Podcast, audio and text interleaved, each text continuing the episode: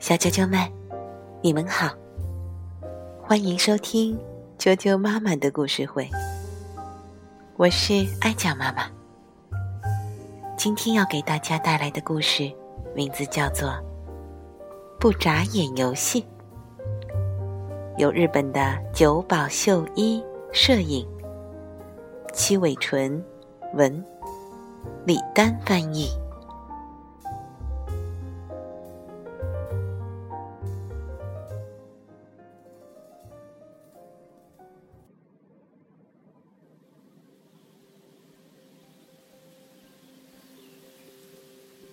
雨停了，耀眼的阳光包裹着豆娘。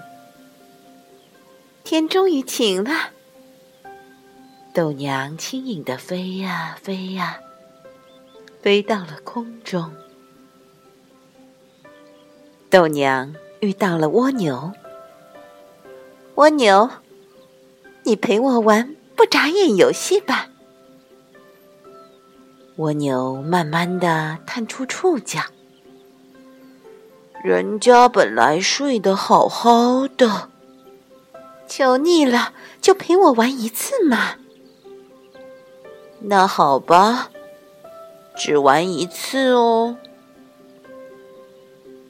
啊噗噗，啊噗噗，我输了。输了，蜗牛缩回了壳里。哇，我赢了！豆娘高兴地说：“我去找别人玩不眨眼游戏吧。”豆娘遇到了雨蛙，雨蛙，你跟我玩不眨眼游戏吧。雨蛙瞪了一眼豆娘，说。我忙着呢，你一个人玩去吧。一个人没法玩啊，求你了，就跟我玩一次吧。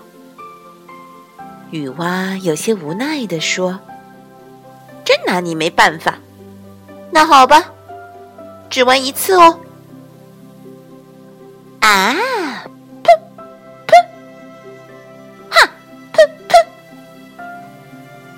我认输，我认输。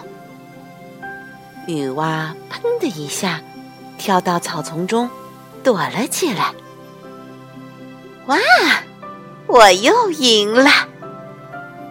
豆娘开始洋洋得意起来。我不会输给任何人哟。玩不眨眼游戏吧。好，我才不会输给你呢。啊，噗噗！啊，噗噗！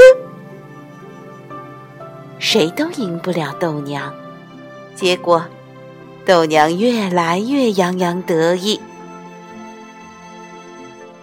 豆娘遇到了小龙虾。小龙虾，我们玩不眨眼游戏吧。小龙虾用温柔的声音说。我肯定赢不了你。听完，豆娘更加得意了。再朝这边来一点儿吧。这边吗？再近一点儿，再近一点儿。嗯，这儿行吗？差不多了，再过来一点儿。啊！我要吃了你！啊！豆娘惊慌失措的逃走了。啊，好可怕呀！豆娘停在花上，浑身还在颤抖。空中的月亮对她说：“喂，我们来玩不眨眼游戏吧。”可是豆娘已经进入了梦乡。明天再玩不眨眼游戏吧。